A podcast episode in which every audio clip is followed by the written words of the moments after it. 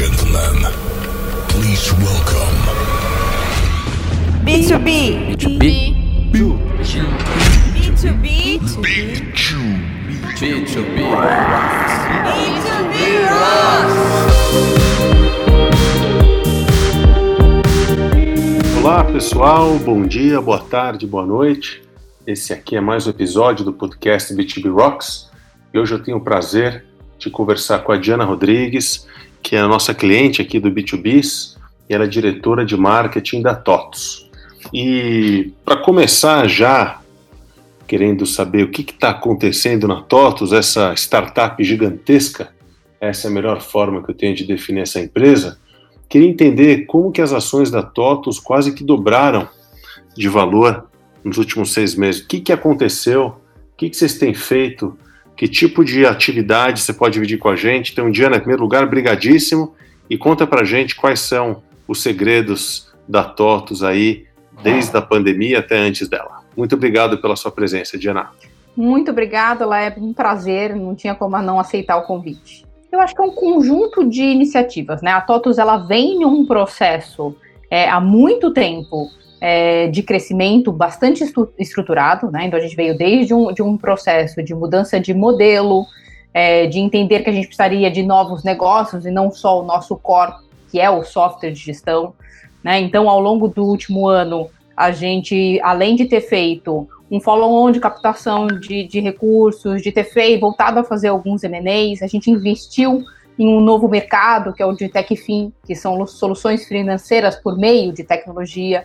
Então, a TOTOS é uma empresa que ela nunca parou, né? Ela é uma empresa bastante inquieta. Então, quando a gente fala de uma grande startup, isso de fato ela carrega, né? Ela é uma empresa com uma velocidade assustadora, e você sabe bem isso, que você está acompanhando a gente pelo menos nos últimos sete anos, né? Tudo é para ontem, tudo é muito rápido. E por ser uma empresa de tecnologia, eu acho que nesse processo de pandemia, a gente saiu na frente e ganhando no sentido de que a gente já vivenciava muito do remoto, né? Então, para a gente de repente virar e fazer webinar, fazer evento online, não era uma coisa que a gente teve que aprender a fazer, a gente já fazia, né? Fazer reunião de maneira remota, a gente também já fazia. Então, todo o processo de se adequar a esse modelo de pandemia já fazia parte do, da nossa rotina, né? o processo de virada talvez tenha sido menos dolorido para a TOTUS. E eu acho que outra coisa que eu destaco nesse processo de crescimento é a TOTUS estar é, tá presente em todos os segmentos de mercado. Então a gente não está refém só do varejo que sofreu muito, da hotelaria que sofreu muito, a gente vai de A a Z, né? A gente vai do agro, à distribuição, à logística. Tiveram segmentos que sentiram muito a pandemia, como o varejo que a gente falou, o comércio e tal, mas tiveram segmentos que durante a pandemia seguiram como crescimento, como foi o caso do agro, enfim. Então, o fato de ter também a nossa tecnologia muito bem distribuído entre vários segmentos faz com que a gente talvez tenha sentido um pouco menos que os demais segmentos do, de mercado. Eu acho que vocês também têm uma pegada muito humana, apesar de vocês serem super tecnológicos, porque eu vejo grande parte eh, das iniciativas voltadas aos clientes de vocês. Então, recentemente eu vi nas ruas, pelo menos de São Paulo, não sei se foi do Brasil todo, é, outdoors que vocês de, de, deixaram os clientes de vocês usarem esses espaços. É, que, que, tipo. Você pode explicar que ação foi essa e que claro. outras ações vocês têm feito para ajudar os clientes de vocês? Porque eu acho que tem muito a ver também, não só vocês surfarem a onda tecnológica, mas essa proximidade que vocês têm com os clientes, eu acho que diz muito sobre o que vocês têm feito. Eu acho que tem muito a ver também com o fato, do, do, esse é o marketing do B2B, né? É, o, nosso resultado, o nosso sucesso é o sucesso do cliente. Isso é genuíno, né? Então, quando a TOTOS tem uma campanha que fala que a TOTOS acredita no Brasil que faz, o sucesso da nossa entrega do nosso produto está na, na real realização do nosso cliente, né? E, e é isso que a gente busca. Então, é, não, não são grandes investimentos de mídia, campanha publicitária como faz um banco, né? E é muito mais coisas direcionadas para o nosso cliente. Então, nesse momento de pandemia, a gente fez uma série de coisas, né? Desde liberar é, funcionalidades no nosso software para ajudar o cliente, então, aplicativo de delivery, é, solução para ajudar a transformar quarto de hotel em leito, leito de hospital, É, a gente liberou por um período é, de, de gratuidade o software para escola e pais de alunos, de comunicação. Então a gente fez algumas ações para poder ajudar alguns clientes. E aí, do, na hora, do, do, ponto de vista de marketing, falou o que, que, a gente pode fazer também, né? Então a gente tinha alguns assets, que alguns relógios de rua em São Paulo. Então, por que, que a gente vai estampar lá a nossa marca, né? É, o, o, marketing B2B é mais do que simplesmente isso, né? Então, cara, vamos ceder para os nossos clientes que estão começando agora essa retomada e estão precisando de uma ajuda. Então a gente bateu na porta de alguns dos clientes e falou: olha, a gente tem esse espaço, a gente quer divulgar você. Topa! Ah, ficaram super felizes, né? Então a gente foi muito atrás, principalmente dos clientes de varejo, que estão agora nessa varejo alimentício, estão tentando essa retomada, é, para poder ajudar. E durante o mês de setembro, a gente também está ajudando divulgando eles nas próprias redes sociais, né? Então, quer uma ajuda? A gente também te ajuda divulgando nas redes sociais. É, outra coisa que a gente fez muito ao longo da pandemia e que a gente percebeu que, cara, de fato ajuda muito é muita gente está é, aproveitando para se capacitar. A gente tem treinamento e capacitação nos nossos softwares, né? Então a gente liberou é, de abril até junho mais de 10 mil vagas e esgotaram em 24 horas. E aí a gente falou, cara, em setembro vamos fazer de novo, né? Em setembro vamos fazer exclusivo para cliente. A gente liberou mais 10 mil vagas, mesma coisa, né? Em 48 horas não tinha mais vaga, né? E a gente entende que isso é uma maneira, se a gente está capacitando o nosso cliente na, na, nossa solução, em saber usar aquilo, a gente tem a ganhar e ele tem a ganhar, né? Então eu acho que tem muito dessa troca com o cliente, né? É, é muito genuíno isso, do Brasil que faz, você está bem, a gente está bem, né? Então a gente se ajuda. Você falou é, que vocês já viam nessa toada, né, de digitalização. Então o que aconteceu acelerou o que já existia, não? E o que e, e antes mesmo da pandemia, é, vocês compraram muitas empresas, muitas aquisições que colaboraram para vocês terem uma posição é, mais ampla no mercado, como você falou. Vocês não dependem só de uma indústria ou de uma área. Vocês têm muitas soluções. E você também falou no comecinho da conversa sobre. Você não falou fintech, você falou techfin. Uhum. Fala um pouquinho, por favor. Quais foram essas empresas adquiridas? Por que, que adquiriram? E por que, que você falou techfin e não fintech? Conta um pouquinho, por favor. Tá. Então, no, no, no, final do ano passado, né, entre dezembro e janeiro, a gente acabou uh, fazendo aquisição de uma empresa de vertical de supermercado, e essa é uma das nossas vertentes, né, a especialização verticalizada. Então a gente é, adquiriu a Com5, que é uma empresa líder nesse segmento, é, para de fato trazer ainda mais especialização para um segmento de mercado, né?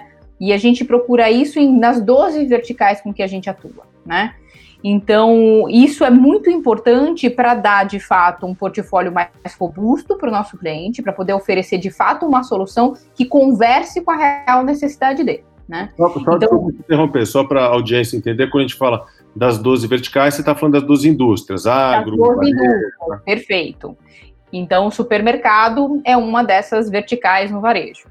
Outra aquisição que a gente fez foi é, a Wealth System, que é uma empresa de CRM, que também CRM era uma solução que a gente entende que é muito importante no complementar ao, além do RP, né? Então a gente é uma empresa de software de gestão, do tradicional ERP, e, e, a tecnologia vai além desse RP, né? Uma pessoa que tem que fazer uma gestão financeira da empresa, ela tem um RP. Mas quais são os próximos passos? É o RH, a Folha, a Ponta, o CRM para o time comercial, para o time de marketing, enfim, né? Então a gente vai aumentando esse ecossistema de soluções para poder disponibilizar para o cliente um portfólio robusto.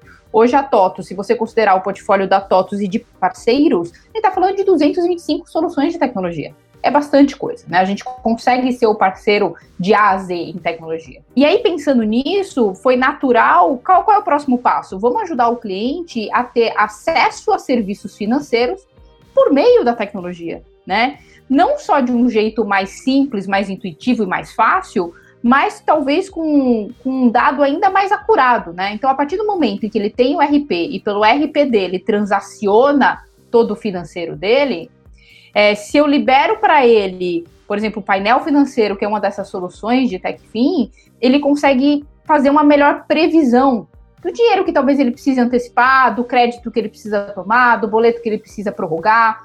Então, com isso, a gente surgiu uma vertical de tech fim. E por que tech fim e não fintech? Porque a tech fim, porque tech é o nosso core, né? A gente é uma empresa de tecnologia que está facilitando o serviço financeiro e não o contrário, que foi das origens da fintech, né? Empresas financeiras que entraram em tecnologia. Então a gente é uma empresa de tecnologia, a gente não é banco, este é o nosso core e a gente quer facilitar esse acesso. Então a gente inclusive fez uma das aquisições relacionadas ao mercado de TechFin.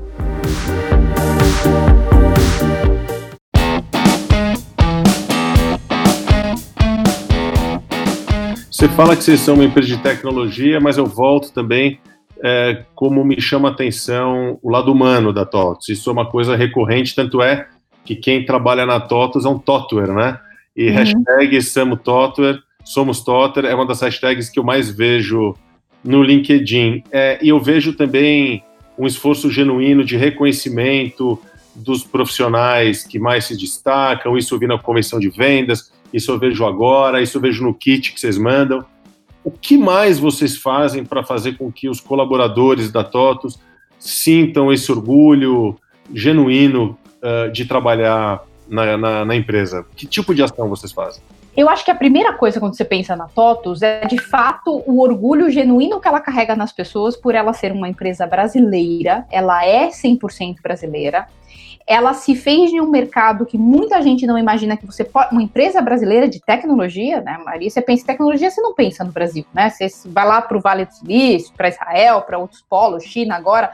Mas Brasil tem uma empresa de tecnologia? Tem, né? E quando as pessoas descobrem que aquela marca é nacional, elas já geram um orgulho nas pessoas enorme, né? Quando você produz tecnologia, você produz uma coisa que vai gerar no cliente mais produtividade, né? Então você entrega uma coisa muito bacana, além de tudo. Você lida com, com um produto muito bacana. E a TOTUS, ela tem na essência e na cultura dela uma empresa muito de relações muito próximas, muito amigáveis, de pouquíssima hierarquia, você não, você não vê isso. É, é, por ser uma empresa de tecnologia, o erro é aceito, porque errar faz parte de tecnologia, a gente aprende com erro, né? Então não, não tem caça, caças bruxas, não tem relações muito complicadas, né? Então é uma empresa que tem um ambiente mais leve. Fora que boa parte do nosso quadro é formado por desenvolvedor, né? Desenvolvedor já é um profissional com a mente mais aberta, é, com outras relações né, de trabalho com a tecnologia.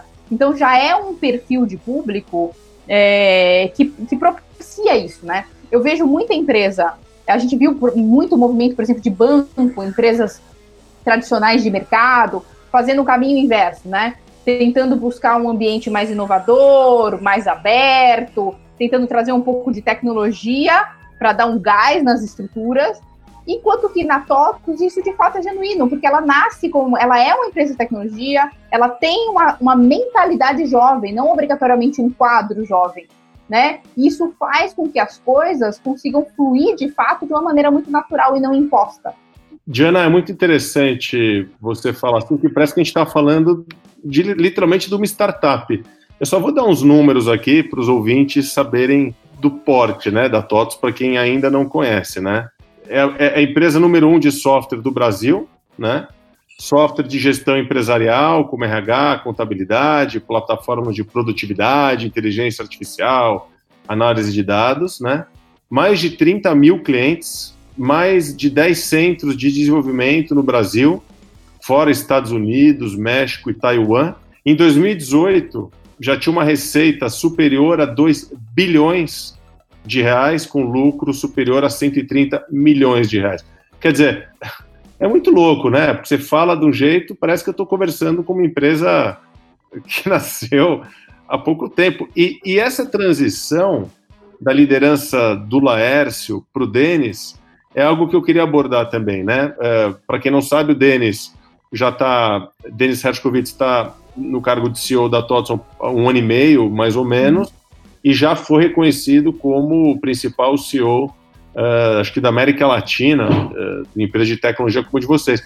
Como que foi essa transição? Porque eu lembro de quando o Laércio comandava a empresa, era um negócio assim muito sério, né? A voz dele, a visão dele. E como que vocês conseguiram, além de tudo que vocês fizeram, mudar o comando e, e, e tão bem? Qual que é a sua visão sobre isso? Porque eu acho que isso sempre foi muito bem tratado pelo próprio Laércio e pela companhia, né? A TOTUS como, de fato, um, um, verdadeiro legado, um verdadeiro orgulho como marca e pelo que ela estava entregando. E a gente tem uma empresa que é para ser perene, né? Então, o Laércio, ele sempre muito presente, ainda se faz muito presente, ele é presidente do conselho da, da empresa, mas esse processo de transição, ele foi tão natural, né? É, de fato, tinha-se muito medo quando você olhava assim, o Laércio, será como é que as coisas ficam sem o Laércio? Mas foi uma coisa de fato tão natural que a sensação que a gente tem é que o Denis não tem um ano e meio, né? A sensação que a gente tem é que o Denis tem 10 anos aí na companhia, né? Então, natural que ele se encaixou, né? E eu acho que uma coisa que também fez esse encaixar é o fato do próprio Denis ter bastante experiência, não só no mercado de tecnologia, mas com empresas nacionais. E empresa nacional, ela tem uma coisa que é muito dela, que é muito peculiar, né? Que a gente não pode ignorar. E então esse processo de transição, ele se deu de uma maneira tão natural, de verdade, tão natural que o próprio mercado reconheceu isso, e a gente nota isso nos próprios resultados da companhia, né? A empresa em momento nenhum é, deixou de dar o resultado, né? E todo esse resultado que ela deu no último ano e meio, dois anos, é, não nasceu da noite pro dia, né? É de um trabalho de longo prazo que o Laércio veio fazendo e que o Denis soube continuar muito bem. Diana, é, a gente está abordando aqui assuntos voltados ao negócio, ao crescimento da empresa, mas tem duas abordagens uh, que vocês executam muito bem que não tem tanto a ver com o resultado financeiro ali que a gente enxerga no dia a dia. São eles um investimento muito grande que vocês fazem em capacitação uh, de pessoas em situação social uh, mais frágil. Queria que você abordasse um pouquinho e contasse que iniciativa é essa. E também uma outra iniciativa voltada à inovação, que é o IDEXO. Uhum. O que é o IDEXO? O que, que vocês enxergam? Então, se você puder contar um pouquinho, não só vocês constroem uma plataforma ou plataformas que aceleram o crescimento das empresas que trabalham com vocês, mas vocês ainda se preocupam em capacitar jovens carentes e investir em startups. Quer dizer, que que é? fala um pouquinho, por favor, dessas outras facetas da TOTUS. Eu acho que uma coisa muito característica do mercado da TOTUS de tecnologia é a mão de obra qualificada. Né? A mão de obra qualificada é um ponto. Né? É, e a gente sempre é, falou muito sobre isso. O Laércio fala bastante sobre essa bandeira, sobre a necessidade de ter mão de obra qualificada é, para tecnologia, enfim, né? Então, quase que com a criação da TOPS ali, logo no início, a gente acabou criando um instituto, que é o Instituto de Oportunidade Social, o IOS, que a missão do IOS é, de fato, capacitar jovens em situações de vulnerabilidade social, para introduzi-los no mercado de trabalho e a gente faz isso por meio de, de tecnologia, né? Desculpa interromper, mas para quem está ouvindo a gente, aonde que encontra essa iniciativa? Uh... O iOS tem um site, ios.org.com. Pelo site da TOTS você também consegue chegar nas iniciativas sociais do iOS. Ele está espalhado, tem centros no Brasil inteiro, tá? A matriz fica aqui em São Paulo. Os jovens pode, podem se cadastrar, enfim, atendendo ali os critérios do iOS, e eles são capacitados para saber mexer no software da TOTUS, em, em questões financeiras e administrativas, para serem inseridos no mercado de trabalho, tanto na própria TOTO quanto em clientes da TOTOS. Muitos também procuram o iOS para fazer a inserção desses jovens, tá? Diana, isso tem a ver com aquelas 10 mil vagas que você falou no início da conversa? Que vocês não tem, não tem. São coisas diferentes né, e complementares. Então, o iOS ele é voltado para os jovens, para a inserção deles no mercado de trabalho. E os treinamentos são treinamentos para uso das nossas ferramentas, que é uma coisa muito padrão de mercado de tecnologia também. Então, a pessoa tem que aprender a mexer no Proteus para ela trabalhar com essa ferramenta. Então, a gente tem cursos para saber usar o módulo financeiro, o módulo YZ, é, os clientes da TOTUS e os profissionais de TI procuram muito esses, esses cursos, e esses cursos são cobrados, eles são, não são gratuitos. É, e nesse período a gente liberou muitas turmas gratuitas exatamente para fazer esse processo de capacitação, tá? E aí, fora o iOS, a gente tem o IDEXO, né? O IDEXO, ele. A, a ideia dele é ele ser uma ponte entre a TOTUS e as startups, é, como um processo complementar, inclusive, à nossa tecnologia, né? Então, uma empresa de tecnologia, ela amplia o portfólio dela também fazendo parcerias, né? Porque tem muita tecnologia que não, não existe a necessidade de eu desenvolver ela também e ter mais um grupo de desenvolvimento. É muito mais, é, faz muito mais sentido eu de fato seguir investindo nos meus produtos, nos meus desenvolvimentos e identificar parceiros e startups que possam complementar esse meu portfólio, né? E aí surgem é, todos os nossos vínculos de parcerias e com startups. Então a gente tem o IDEXO, que, que está nessa cena de startups, identificando quais são aquelas startups que têm um fit com a solução da TOS, porque também não faz sentido nenhum não ter algum link com essas 12 segmentos e indústrias que a gente trabalha, de fato que sejam necessidades complementares ao que o nosso software já faz, para que de fato a gente consiga vender para o cliente é uma coisa que faça sentido, né? Então, o IDEXO, a gente dá, o IDEXO deve ter já uns, nossa, uns três anos, se não mais, é, por aí, é. né? E de fato se firmou, né? É uma coisa que de fato é, tem ajudado muito nesse crescimento da TOTOS.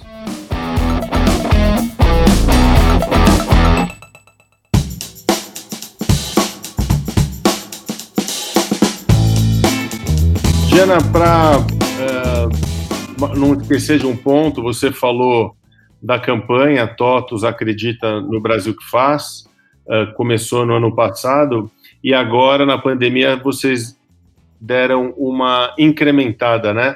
É, a TOTUS acredita é. mais do que nunca no é. Brasil que Faz, né?